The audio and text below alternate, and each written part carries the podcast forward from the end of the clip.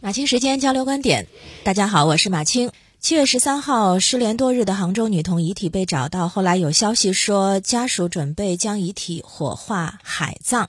那昨天晚间，遇难女童的父亲张军在朋友圈发文否认了海葬一说，说要待警方调查结束之后，家属再做出明确处理结果。他说很多人都联系自己问张子欣是否准备海葬，他不清楚这个消息从何而来，并且表示目前家人还在等待警方调查之后，呃进一步通知，还不能够认领遗体。他表示说，有些媒体不要在我没有确认的情况下擅自做主发一些没有确定的信息。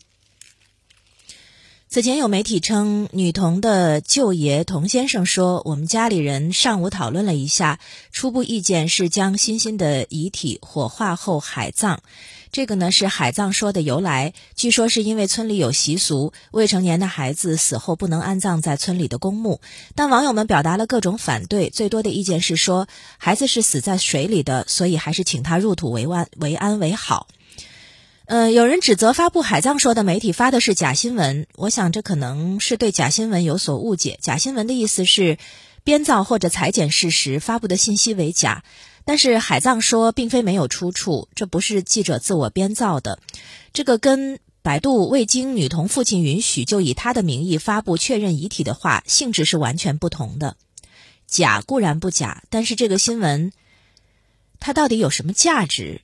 确实是需要拷问的。事实上，在女童失踪案这个问题上，前前期的围观是为了能够迅速的找到失踪的孩子，但是现在后续的事情交给警方，交给女童的家人吧，请给他们留有最大的空间吧，不要再在这个问题上纠缠不休了。在女童安葬的问题上，最有发言权的其实是她的直系亲属。她有父亲，她有爷爷，有奶奶，有自己的亲人。其实最重要的并不是谁说了什么话，新闻要不要拿来报，而是这个选题根本就是一个不该见报的选题。他怎么安葬是他家人议论的范畴。无论怎么决定是入土还是海葬，旁人有什么权利说这说那？难道就因为我们围观了新闻吗？就因为我们曾经关心过他的失踪？哪怕是为破案提供了线索，恐怕也没有权利在这个问题上发表意见吧。有时候我觉得，我们在围观一些事情的时候，可能入戏太深了。比如说，之前在没有找到孩子的时候，有媒体采访子欣家人的时候，就因为他奶奶脖子上戴着金链子，就有人去抨击说奶奶可疑。因为报道里奶奶看护了小外甥，就被人指责说爷爷奶奶重男轻女，继而怀疑他们。昨天有一篇。上官的记者手记刷了屏，标题是在张子欣家守了几天之后，我想替没有被看见的痛苦辩护。文章举了一些细节，他说他没有把它写进报道里，因为希望他不会引来网友的大肆谩骂。文章写道。出事后，家里人几天没有正经做过饭，根本吃不下，只能随便应付。我到的那天，他们认认真真做了几个菜，邀请我和同行的记者一起上桌。他们依然淳朴善良。活着的人要吃饭，要活下去，这在我们看来完全可以理解的事情。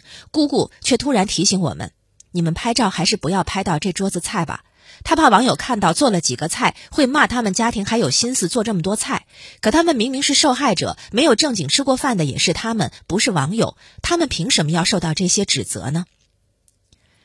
这位记者说，太多的痛苦没有被看见，而更多的痛苦是看不见的。问题在于，在屏幕前围观的人群可以理解这份痛苦吗？他们能理解世界上有一种痛苦会是以微笑表达出来的吗？与其说这是考验读者的阅读能力。不如说是考验读者对自身人性之幽微的理解，所以这位记者就写了这篇手记。他说他要以在场者的身份，尽可能为当事人、为所有没有被看见的痛苦做一些辩护。为什么有些人会习惯以最简单的黑与白和好与坏来评判这个世界呢？我想，可能是因为部分人还年轻，不知道复杂世界为何物。